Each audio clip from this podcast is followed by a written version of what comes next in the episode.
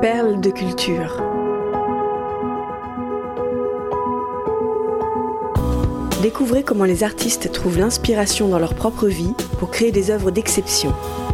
Une série au cœur de la création, proposée par Cultura et racontée par David Abiker. Strange Foot de Billie Holiday et d'Abel Miropol. Le Café Society est un club de jazz de New York situé à Sheridan Square, dans Greenwich Village. Le propriétaire est un certain Barney Josephson. Cet ancien vendeur de chaussures d'Atlantic City est un mordu de jazz qui a finalement décidé de franchir le pas en décembre 1938. Particularité de son nightclub, seule la ségrégation raciale reste sur le pas de la porte. Ici, les Afro-Américains sont sur scène, mais aussi dans la salle. Un tel endroit n'existe nulle part ailleurs à New York. Même au Cotton Club, à Harlem, les Noirs ne sont pas admis. Ou alors ils sont parqués au fond, derrière des piliers ou des cloisons pour ne pas gêner l'audience blanche. Un comble quand on sait que le gospel, le blues, le jazz et plus tard le rock and roll sont les héritiers des Negro Spirituals et des chants d'esclaves du Sud, malaxés dans le creuset de Congo Square à la Nouvelle-Orléans. Barney Josephson, fils de juifs immigrés de Lettonie, aime la musique mais aussi la politique. Son club baigne dans une atmosphère contestataire et accueille une clientèle progressiste à l'esprit ouvert.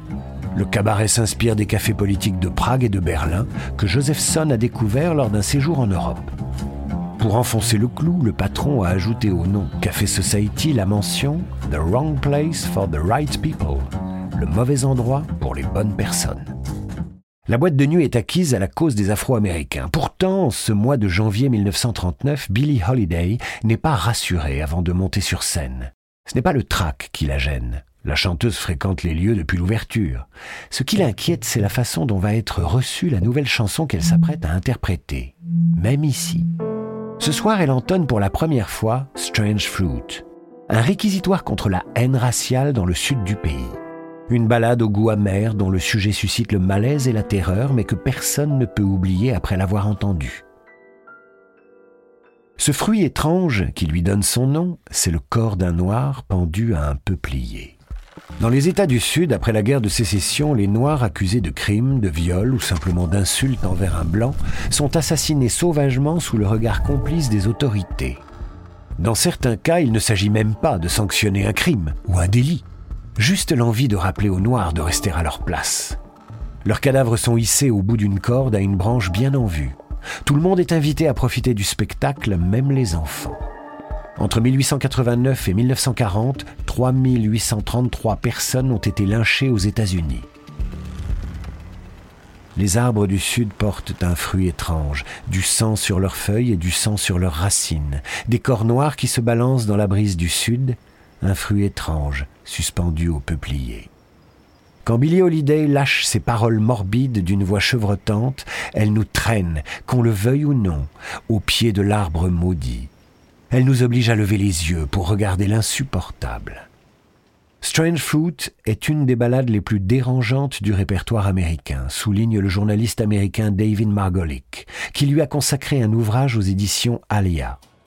Alors qu'en cette année 1939 sort sur les écrans Autant en emporte le vent, qui révèle la condescendance de l'époque pour les Noirs et les artistes noirs, Strange Foot est la première protestation importante en parole et en musique contre le racisme. Ce titre incarne le début de la lutte pour les droits civiques aux États-Unis. 16 ans avant que Rosa Parks refuse de céder sa place à un passager blanc dans un bus de l'Alabama. La dernière note de Strange Foot vient de s'éteindre dans l'air enfumé du Café Society. Un silence de cathédrale règne sous les voûtes de la vaste salle en sous-sol. Ce n'est plus un concert, mais un enterrement. Dans le public, une personne commence à frapper timidement des mains, et elle est suivie par un tonnerre d'applaudissements. Malgré son interprétation à fleur de peau, Strange Foot n'est pas l'œuvre de Billie Holiday, bien qu'elle en ait souvent revendiqué la maternité. Le titre a été écrit par un inconnu, Abel Miropol, un juif blanc de New York d'origine russe. Abel Miropol vit dans le Bronx. Professeur de lettres dans un lycée, cet activiste politique est adhérent au Parti communiste américain. Il est aussi écrivain, poète et compositeur. Il est capable d'écrire des paroles sur n'importe quel sujet d'actualité qui le touche. Il signe ses textes Louis Salan, les prénoms de ses deux enfants, morts en bas âge. Le thème de Strange Foot lui a été inspiré par la photographie d'un double lynchage survenu à Marion, dans l'Indiana, en 1930.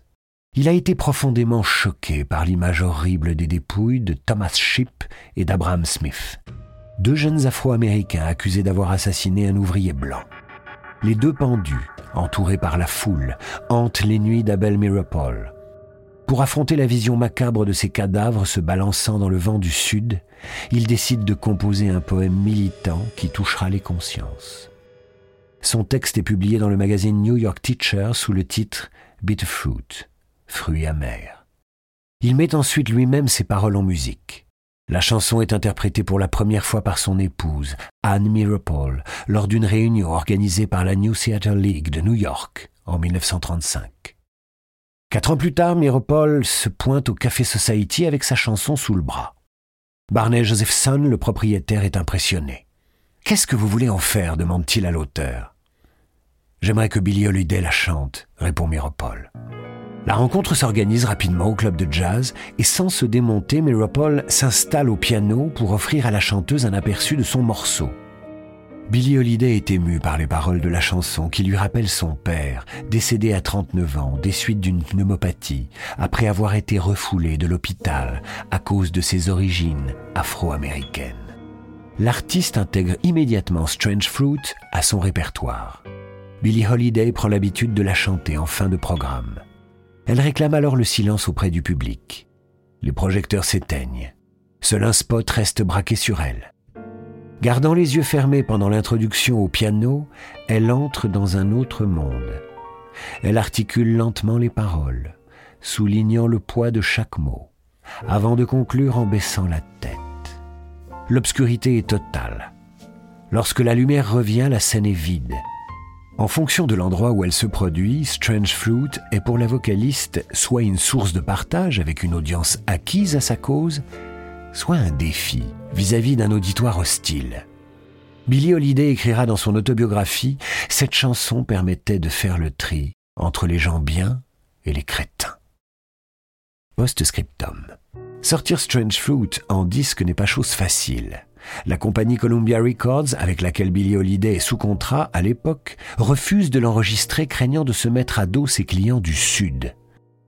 Finalement, l'artiste persuade Commodore Records, une petite maison de disques new-yorkaise classée à gauche, de s'engager. Billy Holiday et ses musiciens entrent en studio le 20 avril 1939. Vendus 1 dollar pièce, les 25 cm de Commodore Records sont plus chers que ceux de ses concurrents. Inquiet à l'idée que des acheteurs puissent se sentir floués par la durée très courte de Strange Fruit, le dirigeant du label demande au pianiste Sonny White d'improviser au début du morceau. Le résultat est cette ouverture inquiétante qui traduit parfaitement la teneur funeste de la chanson.